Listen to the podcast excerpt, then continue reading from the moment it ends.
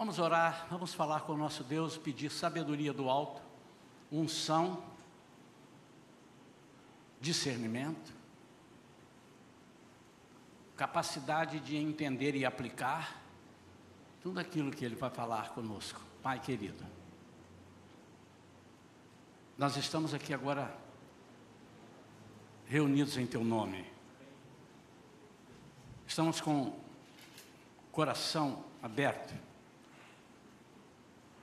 Senhor, quem sabe haja aqui pessoas hoje precisando de uma cura, de uma libertação, de uma resposta que não chega nunca. Senhor, nós cremos no Teu poder, absolutamente cremos. Eu quero pedir, Senhor, que durante já a mensagem, a tua cura e a tua libertação, as tuas provisões, já comecem a chegar para cada vida que precisa. Ao final, Senhor, quando nós orarmos pelas vidas, será somente para agradecer, eu tenho certeza disso. A tua palavra diz, o salmista dizendo, e enviou-lhes a palavra, e eles foram curados em nome de Jesus. Amém. O título da mensagem de hoje, eu gosto de dar um título só para a gente se situar, né? não que ele seja o mais importante. Muitas vezes você, no decorrer da mensagem, disse, eu daria outro título. Fique à vontade. Mas eu intitulei Uma Cura Improvável. E eu vou falar em cima de um episódio que aconteceu e está narrado em João capítulo 5, de um homem que estava buscando essa cura num lugar improvável. Embora o tanque chamado Betesda signifique misericórdia. Por que eles apelidaram, eles colocaram esse nome? Mas nós vamos ver por que, que é uma cura improvável. E ao final dessa palavra, eu queria te desafiar, não só encorajar, eu quero te desafiar, a tomar posse totalmente de tudo aquilo que o Senhor falar para nós aqui. Porque eu não tenho a menor dúvida que se o Senhor nos dá uma palavra, e essa aqui especialmente, quando ele me passou, ele me deu a impressão, a certeza, me deu a impressão nítida, logo, a certeza de que hoje ele faria alguma coisa importante. E se fizer com um, já está pago tudo. Mas eu tenho certeza que Deus vai distribuir aqui para quantos quiserem, quantos estenderem a mão. Hoje de manhã, nós pregamos sobre as provisões de Deus.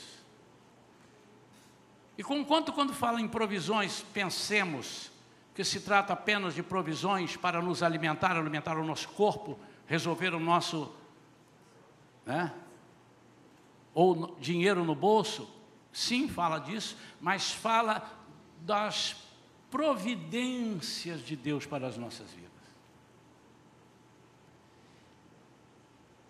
E eu percebo que, do momento que eu comecei a preparar essa segunda mensagem, o Senhor parece que tinha a intenção de fazer um link com a mensagem de, de manhã. Porque também se trata de provisão, se trata de esperança, porque se trata de resposta para quem não obtém resposta há muito tempo. E eu comentei ali rapidinho com a Vivian, como o Espírito Santo é lindo. Ela disse aqui, à noite, agora, antes de começar o culto, pai, é, nós vamos cantar aquela música nova que eu falei que tinha uma música nova, mas não sei o nome da música.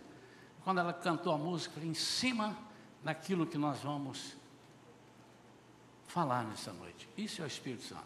Conquanto ela seja minha filha, ela também não sabia o que eu ia pregar. Eu gosto quando isso acontece, porque concorre para o sucesso da nossa vitória. João capítulo 5, sem mais delongas, vamos ler até o versículo 9 por enquanto. Evangelho de João, capítulo 5, a partir do versículo 1 até o 9, diz assim: Algum tempo depois, havia uma festa dos judeus e Jesus subiu para Jerusalém. Eu não preciso te dizer que Jesus era judeu. E ele conhecia essa festa. E tudo que era dos judeus, Jesus cumpria. Existe em Jerusalém, perto da Porta das Ovelhas, um tanque chamado em hebraico Betesda, tendo cinco pavilhões, cinco alpendres. Nestes ficava grande multidão de enfermos, de cegos, mancos, paralíticos, esperando pelo movimento nas águas. De certo em certo tempo, descia um anjo do Senhor e agitava as águas. Isso é o que eles criam. O primeiro que entrasse no tanque, depois de agitadas as águas, era curado de qualquer doença que tivesse.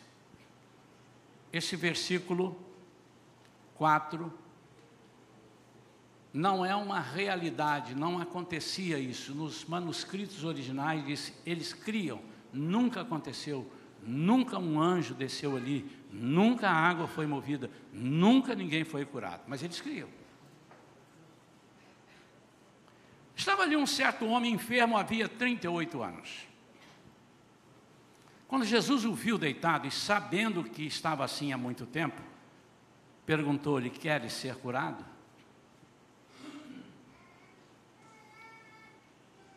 O homem enfermo queixou-se: Senhor, eu não tenho ninguém que me ponha no tanque. Quando a água é agitada. Pois enquanto Estou indo, desce outro antes de mim. Interessante a capacidade desse homem de ver o que ainda não tinha acontecido. Isso chama fé invertida. Fé negativa.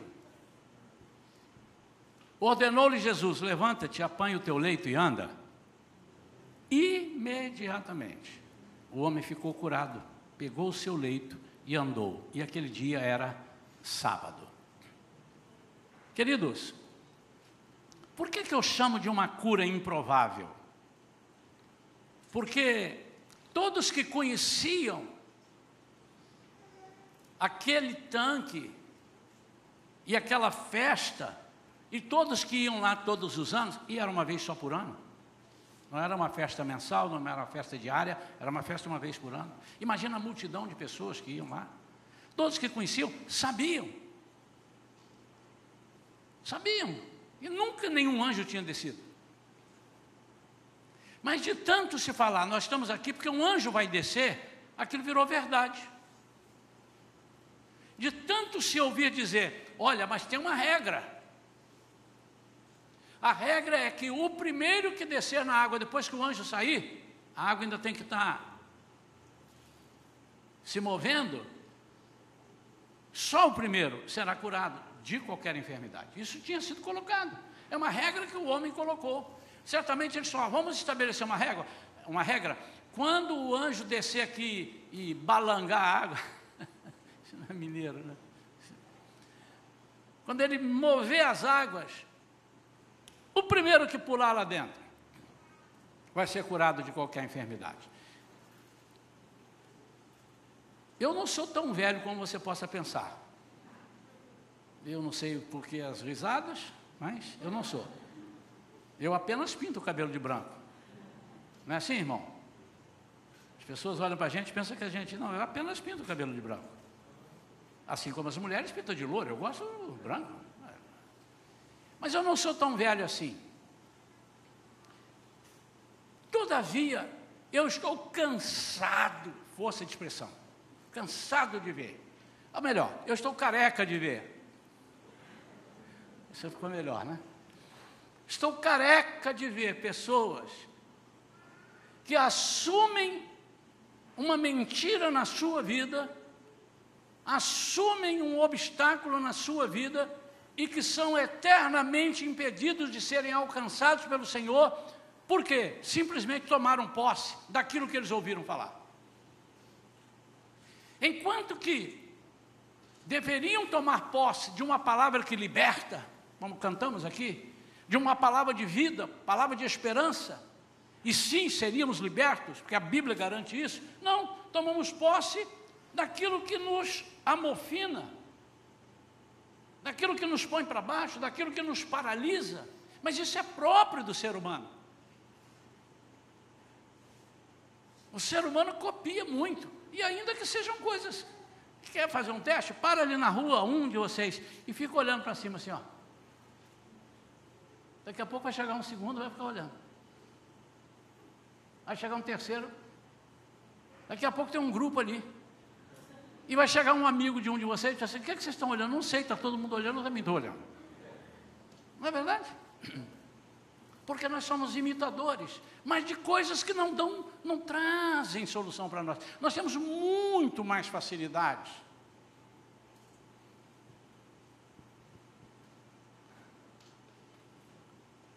Aquele homem que estava ali, eu queria. Eu não conhecia ele, não. Mas eu pedi ao Espírito Santo para me dar um pouquinho da vida dele. E o Espírito Santo me deu uma criatividade. Chama-se ler as entrelinhas. E eu comecei a imaginar aquele homem. E eu quero destacar aqui algumas coisas que estavam presentes na vida daquele homem. Você pode ter mais do que essas que eu vou apresentar. E eu queria que você comparasse se uma dessas, ou todas, ou duas, não tem estado na sua vida ou não tem feito isso na sua vida? Se uma ou mais destas atitudes, dessas características, se não tem estado te acompanhando, e de repente você se acha murmurando, reclamando, quando já era para estar formado, diplomado na bênção. Eu fico impressionado. Quanto tempo às vezes perdemos? Esse perdemos não é porque estamos na igreja perdemos. Estando na igreja, ouvindo palavra e não tomando posse da palavra. A nossa igreja, você que é visitante, se um dia você desejar vir para cá, já, como é que a nossa igreja atua? A nossa igreja não é uma igreja de ficar lambendo feridas dos irmãos. Nossa igreja é uma igreja que ajuda a curar feridas. E enquanto você não pode andar, nós costumamos carregar você no colo. Mas tão logo percebamos que as suas pernas estão boas, a gente bota você para andar e daqui a pouco bota peso nas suas costas, para saber se você está com a perna firme. Porque isso eu aprendi com Jesus. E nós temos duas, além de outras, temos duas fortes fontes de ensino. Uma é essa aqui, é o púlpito. As nossas pregações, sejam minhas ou seja dos irmãos que me ajudam pregando, são pregações para nos ensinar. Pode ser que uma delas você, uau, yeah, pregação de efeito, mas elas não têm o sentido de ser pregação de efeito ou pregações de efeito. Elas precisam ser ditas. E como é que o pastor escolhe? Alguém um dia, pastor, como é que o senhor escolhe a pregação? Eu não escolho, eu oro. E o Senhor coloca no meu coração, ó, vamos falar sobre isso.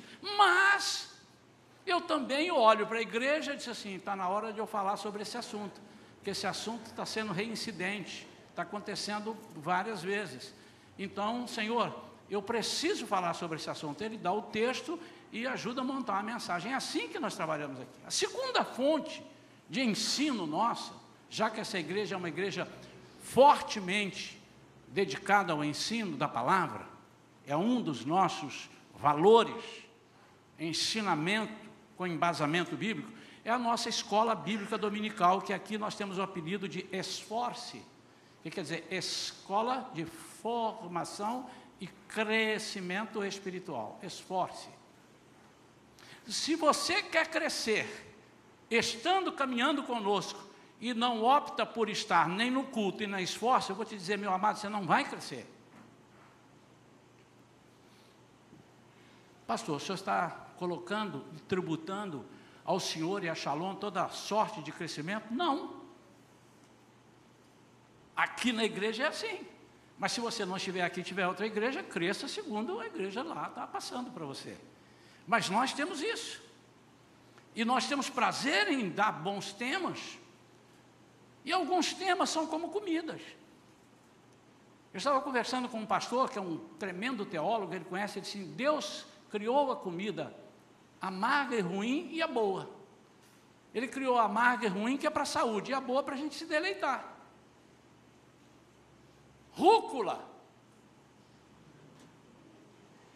Troço amargo, irmão. Não sei se você gosta, mas eu não gosto. Giló, irmão. Agora eu vou falar mais outra. Picanha, irmãos.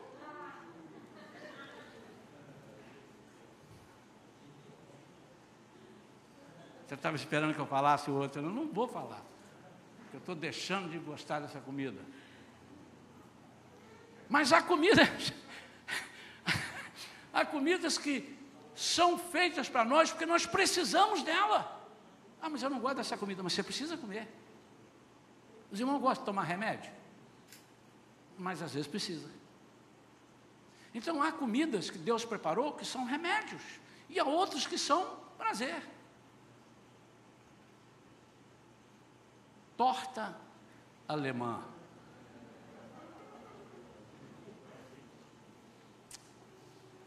Doce em caldas de carne seca? Não tem. Doce em caldas, hein? Que coisa! E a mesma coisa é o nosso ensino. Há pregações que você pode sair daqui, não gostei da pregação, mas não é para gostar, é para tomar e comer. Deus não manda para você para você gostar, não, não manda para você e para mim, porque você precisa. Não é você que escolhe, eu gostei, eu não gostei. Mas você tinha que gostar de tudo. Eu estou dizendo em termos de profundidade, de embasamento. Dito isso, vamos à mensagem? Eu quero pregar agora. Quando eu digo vamos à mensagem, eu prego rápido, prego só mais uma hora e meia. Quantos concordam? Fiquem sentados. Amém. Rapidinho, porque eu quero que você anote se puder anotar. Aliás, é uma coisa que eu tinha pedido à igreja e depois parei de pedir. Né? A igreja deu de presente para várias pessoas aí, não sei onde você botou, aquele caderninho do esforço. Nós temos ainda alguns para dar de presente para os novos que estão chegando. É para você trazer para a igreja e ter anotado, ou então um bloquinho. É importante, depois você fica lá ruminando aquilo e aprendendo.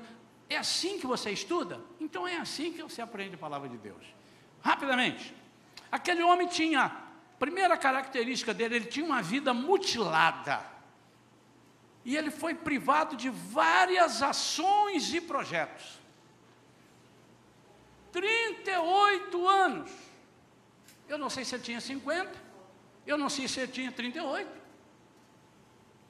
E se ele tivesse 50, significa que os 12 primeiros ele não tinha essa enfermidade. Aí piorou, ele acostumou, e depois agora ele lhe é cerceado de fazer uma série, uma série de coisas.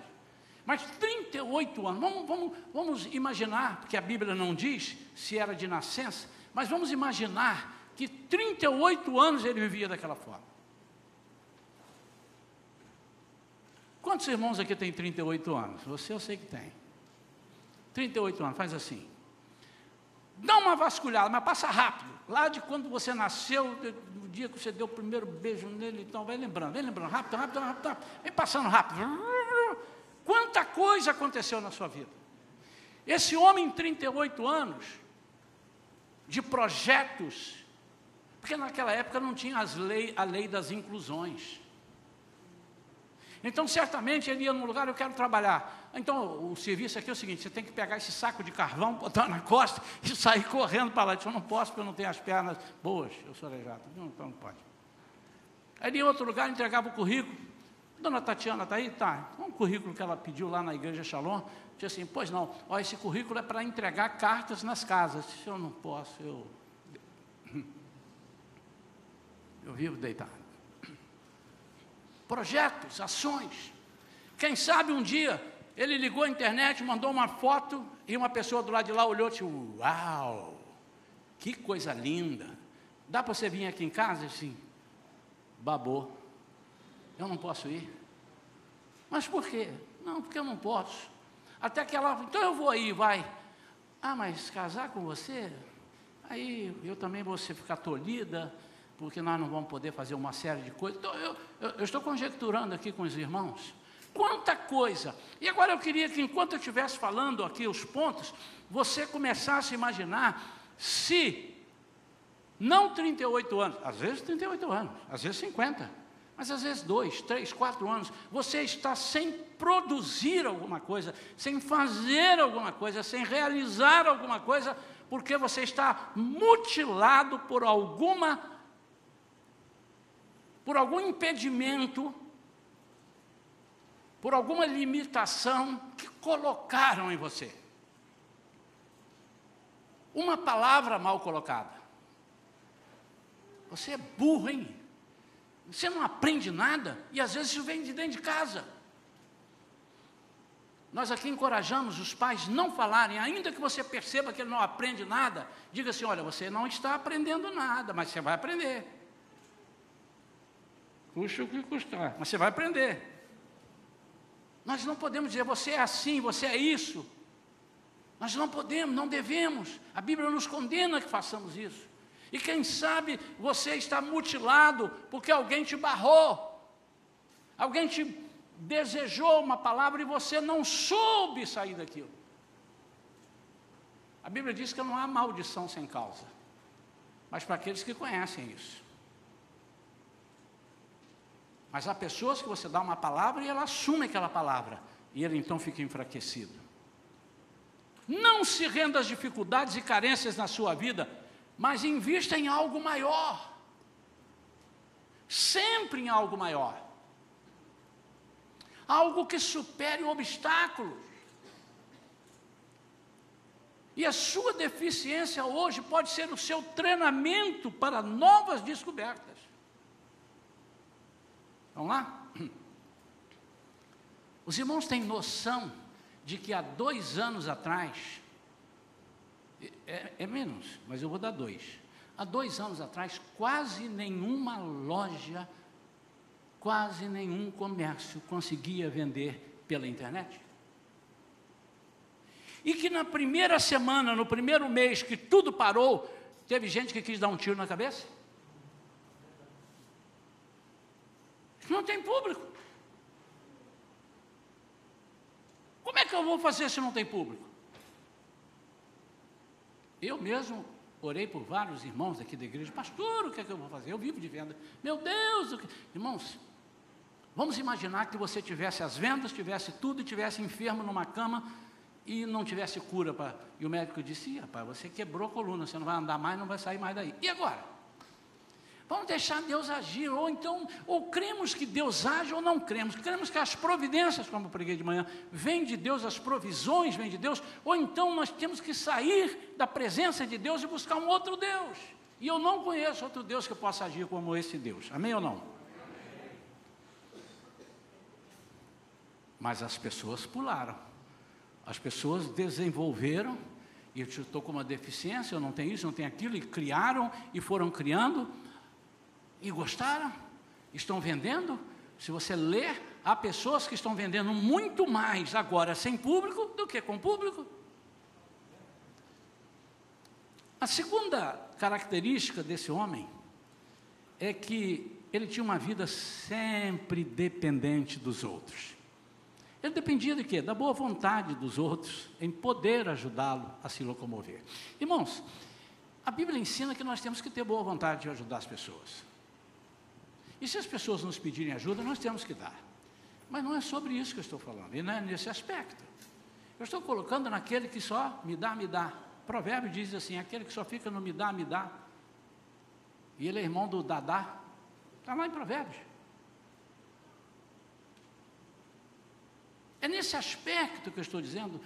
Eu sei, amém, mas eu estou recebendo, pastor. Mas um dia essa pessoa não vai poder fazer. Pregamos aqui recentemente. Quando as nossas referências morrem, aí nascem as experiências nossas com Deus. Quando a referência do profeta Isaías morreu, no ano em que morreu o rei Uzias, eu vi o trono do Senhor. Precisou de morrer o rei Uzias, primo dele. Ele vivia no palácio, ele era um profeta, irmãos, estava falando, mas a partir da morte do rei Uzias é que ele foi ver o trono do Senhor. Quem sabe, meu amado, você esteja nessa situação, dependendo e dependendo, e você só vai ter o que a pessoa tem para ajudar. E você sabe o que, é que as pessoas têm para ajudar? Pode ser muito, mas é muito menos do que Deus tem para dar. Vou repetir, irmãos. Devemos ajudar uns aos outros. Peça ajuda, irmãos, sempre que precisar. E peça aos da família da fé, principalmente. Eu tenho ensinado aqui na igreja, se você precisa de um empregado, procure aqui dentro da igreja. Empregado, porte-se bem. A Bíblia diz que você tem que honrar o seu Senhor. Se você quer vender uma coisa, venda por aqui. Se você quer comprar, compre de alguém que está aqui, de preferência. Vamos ajudar. Mas não vamos viver só disso, irmão. Senão nós vivemos uma comunidade que outras comunidades sabem fazer, que não são evangélicas, sabem fazer melhor que nós. Toda ajuda é bem-vinda, mas o problema é quando nos acostumamos a só sermos ajudados, só a receber. Mas pastor, isso não é bom? É, mas tem dia que você vai dizer, fulano, me ajuda-te hoje não dá. E era no dia que, se não der, você morre. Se não der, você perde. Se não der, você é derrotado. Terceira característica é que ele aplicou as suas esperanças a vida toda numa fonte equivocada. Ah, irmão, que tristeza. Que tristeza quando você erra o caminho e vai e vai, quando você descobre que você está no fim do caminho. Que tristeza quando você confia tudo aquilo que você está empreendendo e quando você percebe, você empreendeu, confiou errado. Ah. Me lembro que uma vez eu me perdi com um carro nessas andanças minhas para cantar em outras igrejas e eu ia em cada buraco, irmão, que nem o GPS. Um dia eu estava num lugar que o GPS falou assim: Eu não sei mais para onde eu vou, não. Só faltou falar isso. Mas ele estava zuretinho. Vira para a direita, eu virava. Não, vira para a esquerda, eu virava. Vai para frente, eu virava. Aí eu parei o carro e perguntei para o GPS, né? Lógico que ele não respondeu. Você quer que eu faça o quê? Mas ele estava zuretado, ele rodava assim, ó. Ele não sabia onde eu estava. Aí apareceu uma pessoa e disse assim, ó, você vai para onde? você está é muito longe. Você deve estar uns 20 quilômetros de distância. Quando eu olhei no relógio, eu falei, meu Deus, 20 quilômetros, falta 10 minutos para o culto começar. Que tristeza quando você percebe que você investiu numa estrada, caminhou e às vezes com alegria. Nosso Deus é poderoso, uau, uau, uau, yes, yes. E você está indo para Belo Horizonte, o negócio é São Paulo. Você está quase chegando em Belo Horizonte e descobre que você tinha que ir para São Paulo. Você foi feliz, mas você investiu numa estrada errada.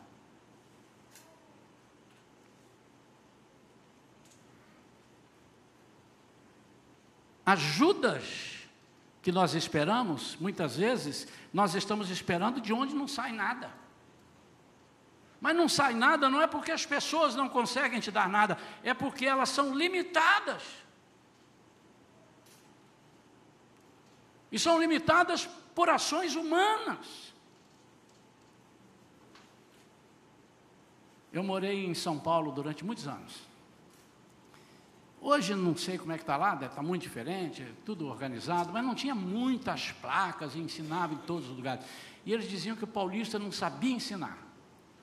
E um dia eu fui perceber que não, não gostava de ensinar, não gostava da informação. Aí, morando lá, eu descobri, não, não, o paulista falou, não é que eles não gostam, não, é porque eles não sabem onde é. Então ele disse assim, ah, não sei não. Ou então, vai por aqui, ó, à esquerda. Aí encheu a paciência dele, falou assim, vira à esquerda, vira à direita, vira à esquerda, sempre frente. E o cara veio, pronto, ah, mais um. Então, às vezes, nós estamos dependendo de pessoas que não têm. Nós estamos dependendo de ações, eu não quero falar pessoas, eu quero falar de ações, de pessoas que estão buscando a um outro Deus, e eu peço ajuda para essa pessoa que está engatado num projeto que não é o projeto de Deus.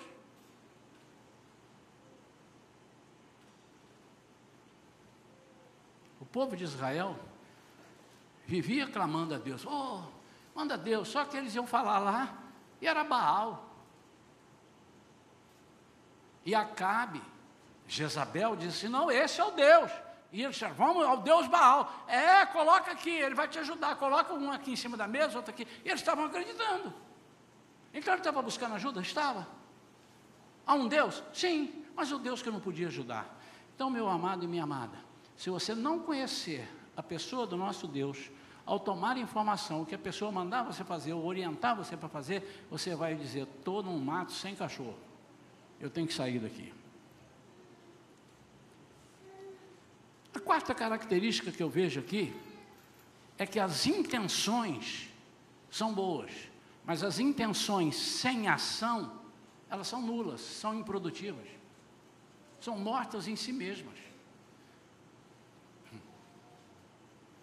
Você já conversou com alguém que sempre combina com você uma coisa e não faz? É porque tem intenção. Você fala assim, e aí, Amanhã, amanhã vamos nos encontrar lá. Amanhã, ó, o espírito de acusação aí, irmãos. Manda Deus, fala aí. e aí? Amanhã? Pode ser amanhã então? Que horas? Sete horas da noite? Você espera sete, sete e meia, oito, a pessoa não aparece. Você encontra com ele no outro dia e diz, não, mas eu, eu, eu tinha intenção de ir.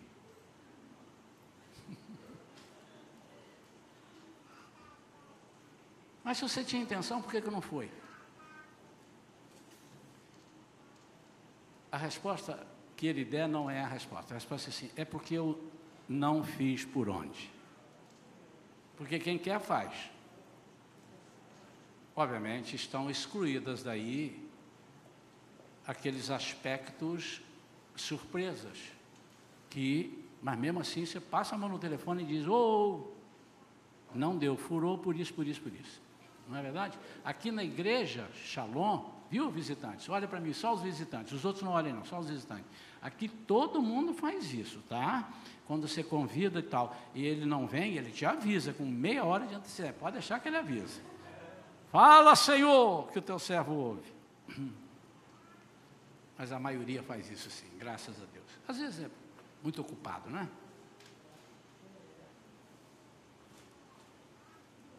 Ele tinha uma intenção. Qual era a intenção dele? Ficar curado. Acho que ele nunca procurou saber. Vem cá, eu estou aqui já há 15 anos. Isso quando eu estava há 15 anos. Não estou vendo ninguém aqui, eu vou e volto, vou e volto. Esse troço aqui cura mesmo? 15 anos é 15 vezes, né? Porque era uma vez por ano. Eu já vim aqui 15 vezes, já vim aqui 20 vezes. O tal do anjo não veio hoje por quê? Ou eu saí cedo e não vi o anjo curar ninguém? São intenções. Olha para mim. Olha bem para mim.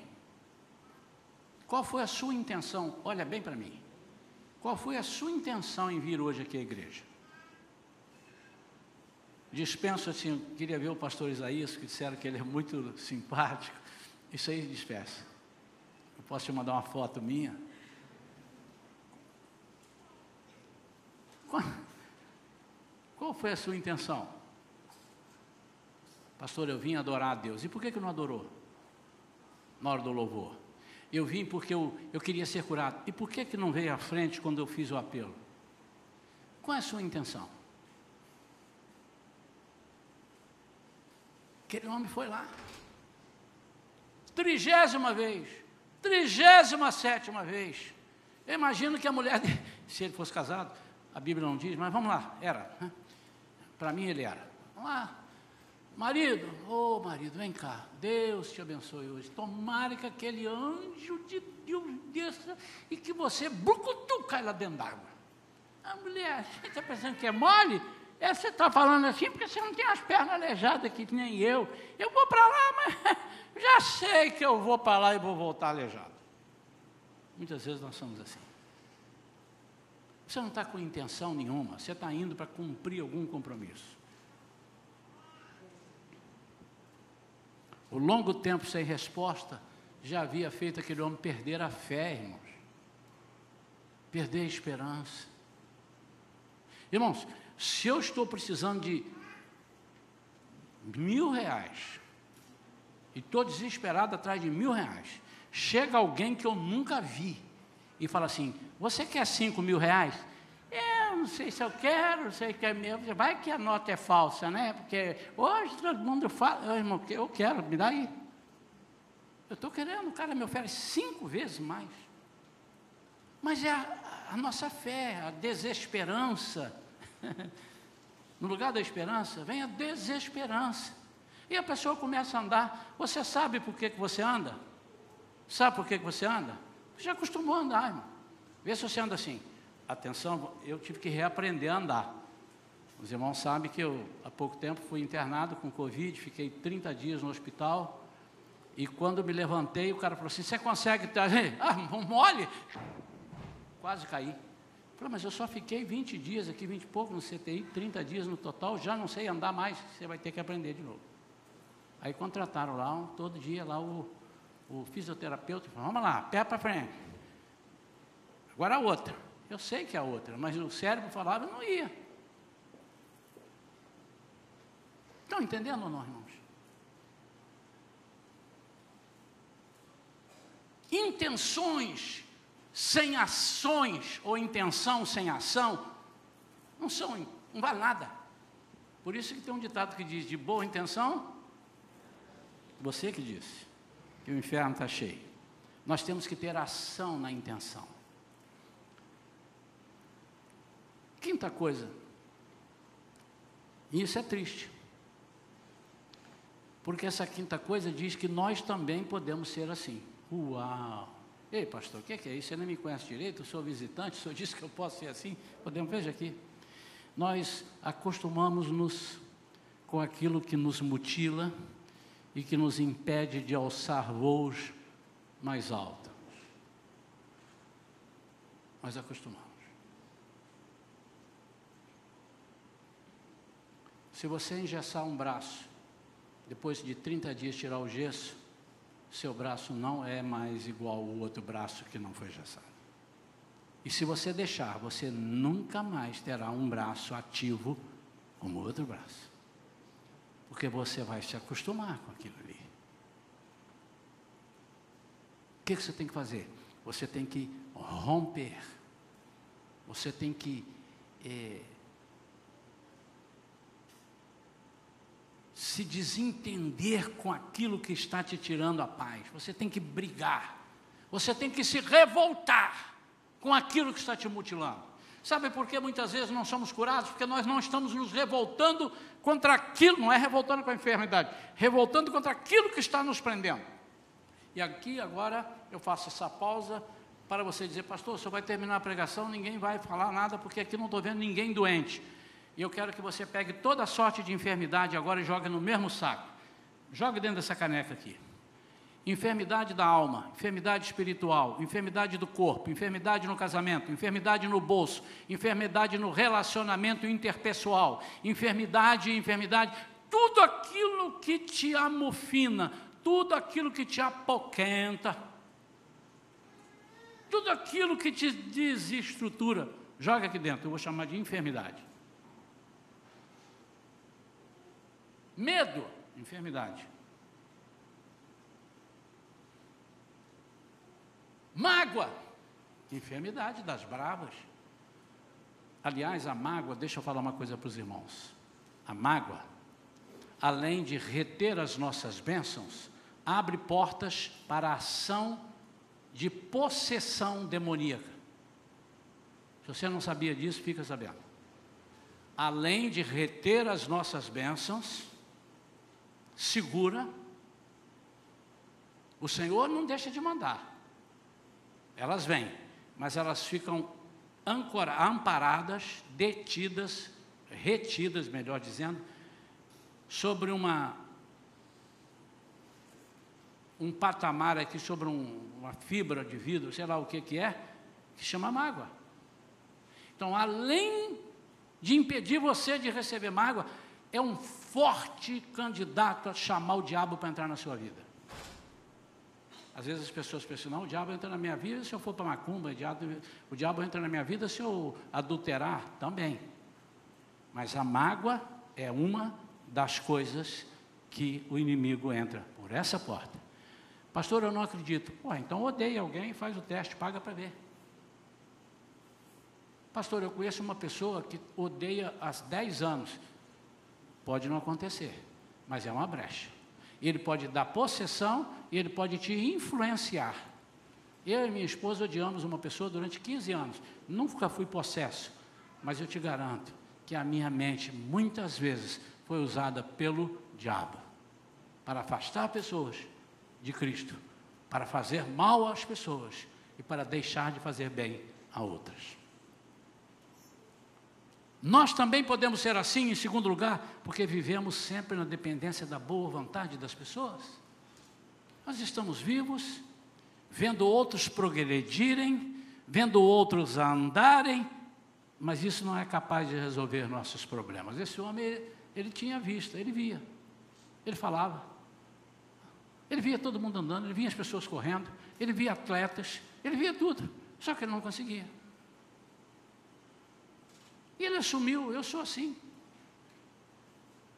Sabe, uma das mentiras que o diabo coloca na nossa vida é que nós não podemos fazer grandes coisas no nome do Senhor. Que isso já acabou. Porque se ele conseguir esse intento aqui nessa igreja, nessa plateia, que se ele conseguir com essas duas fileiras aqui, só, e não conseguir com esta, ele conseguiu dois terços, vamos, vamos dizer que são quantidades iguais, dois terços da igreja paralisada. Isso para ele é um alento. Ao invés de ter 100 pessoas brigando com ele, ele vai ter 30 e poucas pessoas brigando com ele. Apostamos nossas saídas em coisas ou em direções que não podem nos ajudar. Aceitamos mais crendices do que outra coisa. Somos enganados por anos a fio, mas não mudamos. Vou pegar pesado agora, hein? Olha para mim. Você acredita em horóscopo? Quem não acredita em horóscopo? Levanta a mão e fica com a mão levantada, não abaixa. De você que está com a mão levantada, algum de vocês, ao menos, lê o horóscopo? Eu não acredito não, mas eu, eu leio, li. Se você lê, pode abaixar a mão. Alguns abaixaram a mão, outros não. Se você não acredita, por que, que você leu? Horóscopo. Horóscopo. Mas existem uns horóscopos disfarçados que muita gente faz. São projetos de vida vendidos pelos programas de televisão ou pelas propagandas. Autoajuda. Ou, eu não estou dizendo que nós temos que ter a mente negativa e que é proibido ter uma mente positiva. Não, claro. E a, a, eu, temos que ter uma mente positiva. Aliás, muitas mentes são ocupadas pelo diabo porque são fracas. O diabo gosta de mente fraca. Mente forte ele não entra, não. Mas eu não estou dizendo isso. Eu estou dizendo aquelas pessoas que colocam toda a sua esperança em alguma coisa que diz: olha, se você fizer isso, você vai ser produtivo. Se você der fazer assim, você vai. E quantas coisas nós fazemos, irmãos? Quantas crendices? Eu, hein? Deus me livre! E bate na madeira. Oh, mas você não aceita a crendice e bate na madeira.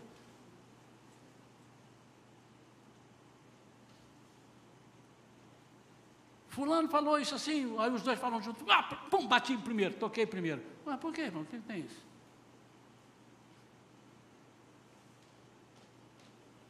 Existe uma série, não vou pregar sobre crendices, porque eu já preguei isso aqui na igreja. Aliás, está na hora de voltar a pregar.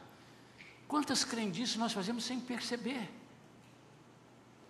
E nós temos um Senhor que pode todas as coisas, que é capaz de todas as coisas, e nós às vezes não ouvimos para ouvir conselhos e crendices. Aqui, ó, tem que ir lá no tanque, fica lá.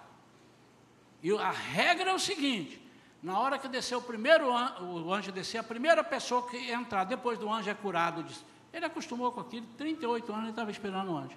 Chega Jesus nas costas dele, bate por trás assim, oi. Deve ter sido um diálogo muito engraçado. Você quer ser curado? E aquele homem, em vez de falar, quero, estou aqui para isso, ele disse, ah, como é que eu vou ser curado? O senhor, não, o, senhor, o senhor não deve ser daqui, né? Não conhece, né? Eu vou dar uma regra para o senhor. É o seguinte, tem uma regra. Um dado momento desce um anjo no tanque, mexe na água. Quando ele sai, o primeiro que é jogado lá, que entra no tanque, é curado.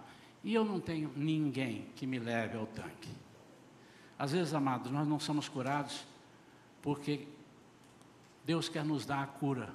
Nós queremos um ajudante para nos levar até um lugar improvável de cura.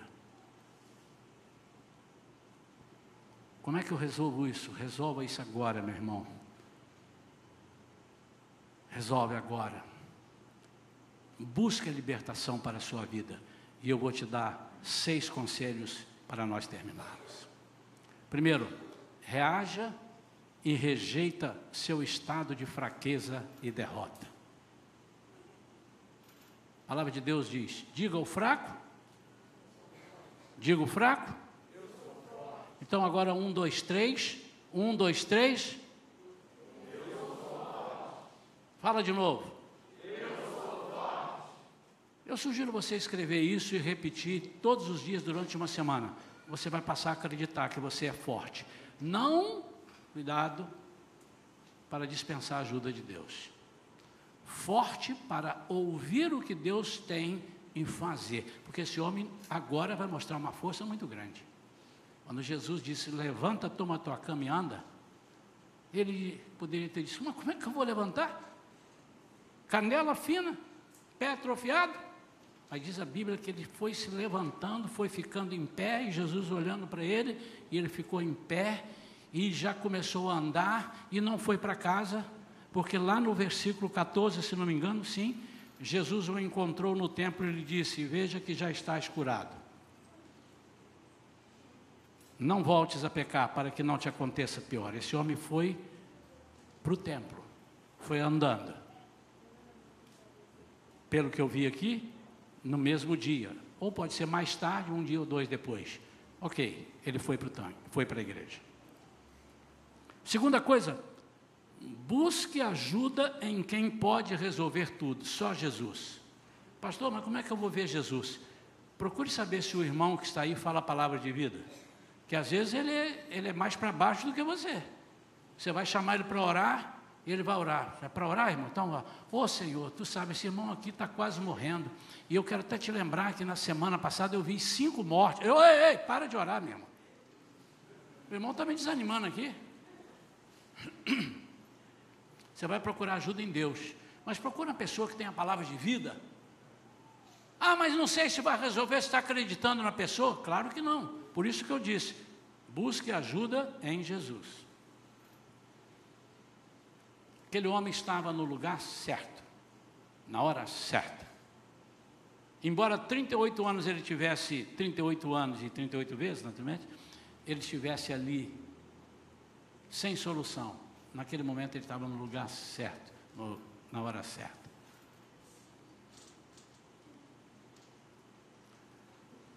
Ouça e atenda a voz de Jesus e firme seus pés e levante. Há coisas que Deus não vai fazer por você. Você tem que tomar uma decisão. Eu quero. Eu tenho um vício desgraçado e eu vou sair, eu quero largar esse vício. Se você não fizer força, se você não firmar em cima disso os seus pés, você não vai largar o vício. Ao ser alcançado por ele, não desperdice a oportunidade saia do duvidoso e busque mais de Deus no templo. Aquele homem disse: opa, encontrei um negócio aqui fantástico. Ele não sabia que era Jesus. Olha aqui no versículo 13, 12. Então lhe perguntaram: Quem é o homem que te disse apanha o teu leito e anda? Mas o homem que havia sido curado não sabia quem era, pois Jesus tinha se retirado, sendo que havia uma multidão naquele mesmo lugar, naquele lugar. Mas ele deve ter até pensado assim, o anjo, aquele, aquele camarada era um anjo. Eu fui curado. E lugar de anjo não é no inferno. Ele deve ter pensado, eu vou para a igreja. Entenderam? É igual a parábola de Jesus, que o homem que estava lá no campo e estava mexendo, achou uma pérola de grande valor. Enterrou a pérola, porque o campo não era dele. Foi lá, vendeu tudo que ele tinha e comprou o quê? O campo. Ele não comprou a pérola, ele comprou o campo. Porque ele disse: se aqui tem uma, tem mais. Aprenda com Jesus. O Jesus que te cura uma vez, te cura duas, te cura três. O Jesus que te abençoa hoje, te abençoa amanhã, te abençoa depois de amanhã. Troque as suas antigas ações por novas, porque agora você está curado, então ofereça ajuda. Ofereça ajuda, decida abandonar o seu passado e viver uma nova vida em Jesus. E por fim, cresça na fé e na graça do Senhor Jesus tenha esperança. Cresça na fé e na graça. E como é que você cresce na graça? Uhum. Vou explicar rapidinho, para não tomar muito tempo. O que é crescer na graça? A Bíblia diz que Jesus crescia na graça. Crescia em estatura, sabedoria, na graça. Crescer, a Bíblia diz que nós devemos crescer na graça. O que é crescer na graça? Ah, pastor, não estou conseguindo entender aqui não, estou raciocinando aqui, peraí. A graça é um favor imerecido, mas não é só isso. Se você pegar só isso aí, não, como é que eu vou crescer mais? Eu já mereci, não, eu não mereci, ele já me deu, eu já tomei posse. A graça, além disso, a graça é uma arma para você vencer aquilo que sem a graça você não consegue vencer. Sem Jesus você não consegue. Quando Jesus, é, Paulo falou para Jesus, Jesus, Tira de mim esse espinho. Eu tenho um espinho na carne, ninguém sabe qual é esse espinho, mas enfim, não importa agora. Então, eu disse, a minha graça te basta. Ele não estava dizendo, o meu favor imerecido te basta. Ele não estava dizendo isso. Ele estava dizendo assim, a minha arma para você vencer esse espinho te basta. Porque não é só esse espinho, Paulo. Vão vir outros. Você está preocupado com esse, vão vir outros piores. E veio, veio até a morte para ele. Veio a prisão, veio tanta coisa. Crescer na graça é crescer em experiências de vitórias com Deus. Vamos ficar de pé?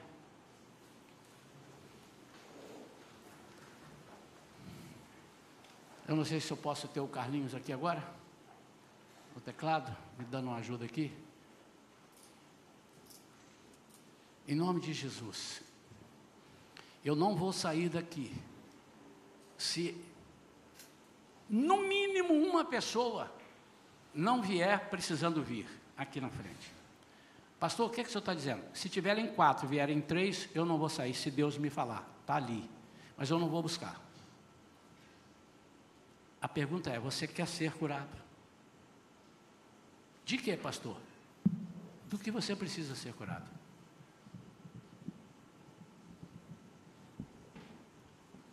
E se você não tem, você precisa ajudar alguém que precisa.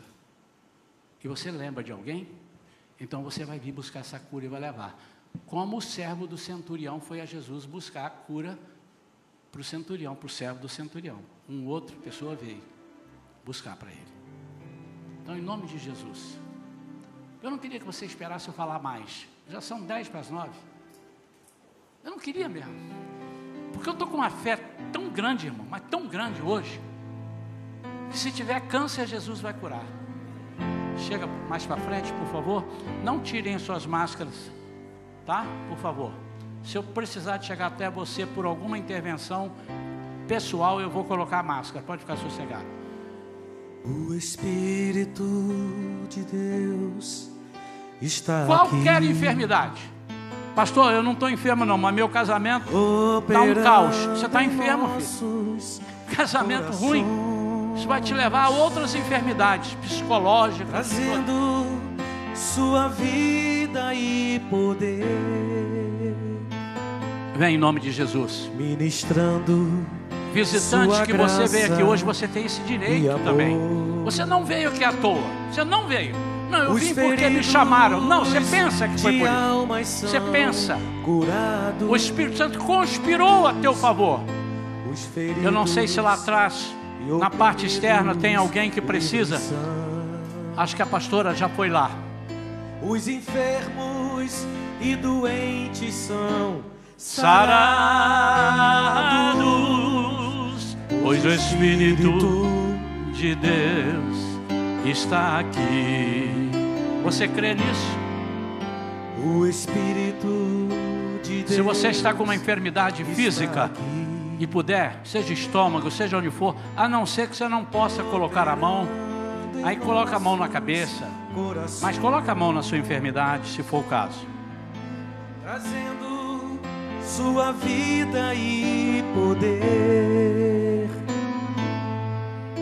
ministrando sua graça e amor.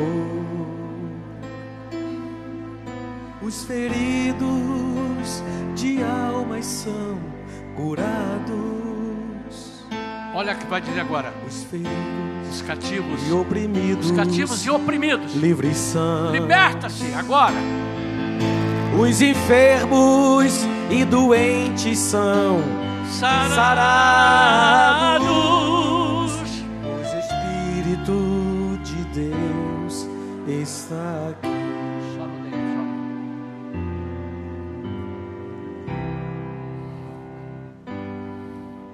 só. Olha que interessante, eu já vou orar.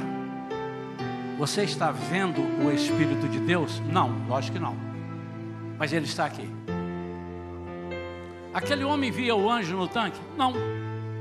Mas um dia o anjo do Senhor, que é o próprio Senhor, o anjo com A maiúsculo é o Senhor, esteve ali. Jesus. O problema é que às vezes nós achamos que vai resolver o nosso, nossa, vai solucionar a, a nossa angústia, a nossa coisa, se trovejar, relampejar e pular e o irmão cair no chão, aí o Espírito atuou. Lembra como é que foi a cura de Elias? No silêncio. Veio um terremoto, veio fogo, veio vento, mas Deus não estava naquilo ali, embora sejam símbolos da presença de Deus. Mas depois veio uma voz suave. Eu quero falar suavemente ao seu coração. Por isso que eu pedi o Carlinhos para não cantar agora e tocar bem baixinho agora. Deixa eu falar. Ouça bem. Você está cansado de ouvir vozes improdutivas que têm te levado ao tanque e não têm te dado a cura. Mas o Senhor está falando com você agora suavemente. E sabe o que ele fala? Ele diz assim: Filho, filha, talvez a única palavra que você esteja precisando de ouvir é isso: Filho, filho, eu te amo.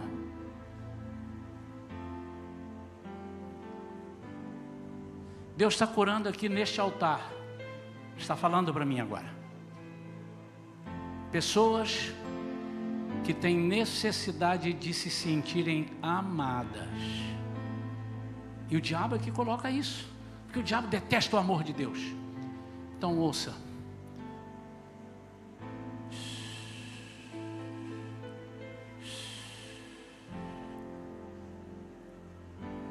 Filho, filha, eu te amo. E ainda que teu pai e tua mãe te abandonem, eu não te abandonarei. Restaure agora a sua confiança no amor de Deus. Ser curado desse trauma de achar que você não é amado ou amada. Ser curado. Ser curado, porque Jesus te ama. Em nome de Jesus toda palavra de desamor que foi lançado sobre a sua vida caia por terra agora, em nome de Jesus. Você é um querido e uma querida do Senhor. espíritos de enfermidade do corpo. Só vou falar uma vez, porque a palavra não é minha, é de Deus. No nome do Senhor Jesus Cristo de Nazaré, sai agora, enfermidade, e não volte nunca mais. Nunca mais.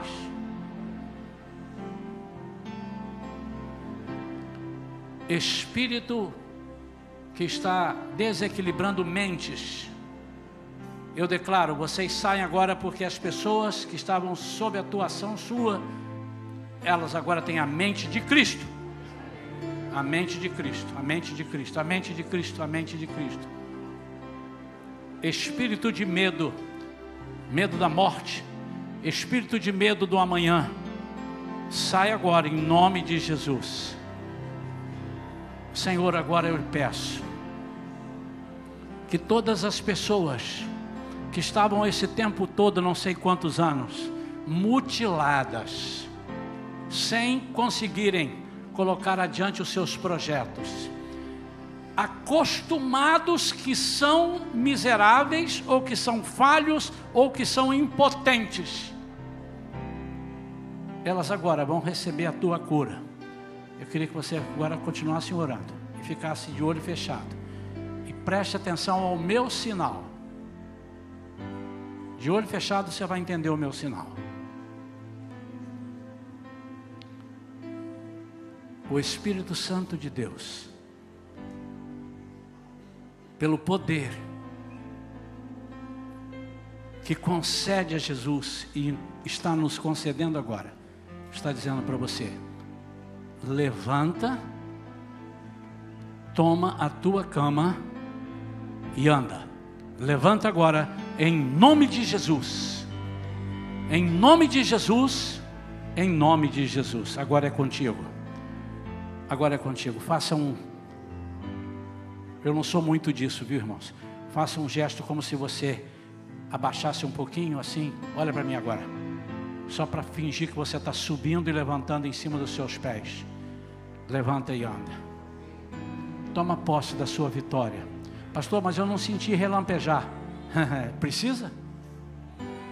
Toma posse, meu amado. E a partir de hoje, não ouça mais palavras contrárias a essa que eu orei aqui. Não se meta contra a vontade de Deus.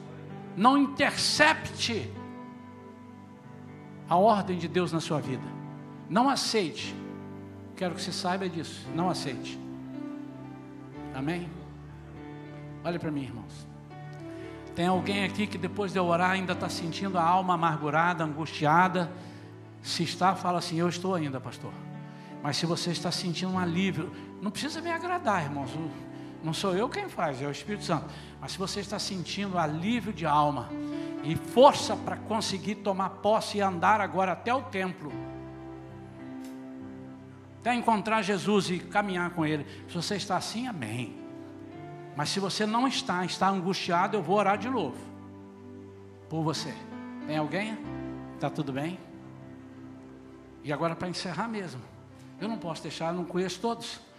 Há alguém aqui entre nós que nunca foi batizado no nome do Pai, do Filho e do Espírito Santo numa igreja cristã não aceitou Jesus, não confessou com a sua boca, não adianta ser batizado, não confessou com a sua boca que Jesus é o meu Senhor, ou já fez isso, mas estava afastado. Se há, eu quero só orar por você, é uma oração de dois minutos, mas que vai fazer um efeito que você não tem noção. Se há alguém assim, só levantar a sua mão. Eu não conheço as pessoas, eu tenho que perguntar, conheço a maioria que é da minha igreja. Mas os outros, tem alguém assim hoje nos visitando, alguém que está afastado, alguém que gostaria de aceitar Jesus como seu Senhor e Salvador para Ele ser Senhor da sua vida? Tem alguém? Aqui não há? Deus te abençoe. Missão cumprida. Eu queria que você agora fosse. Como é que você caminhou para cá? Você caminhou vir por vir? Estou com a intenção de ir lá na frente? Não, né? Então volte da forma que você veio, cheio de fé, cheio de autoridade. Pode assentar no seu lugar. Deus abençoe. Uma nova história Deus tem pra mim. Um novo tempo Deus tem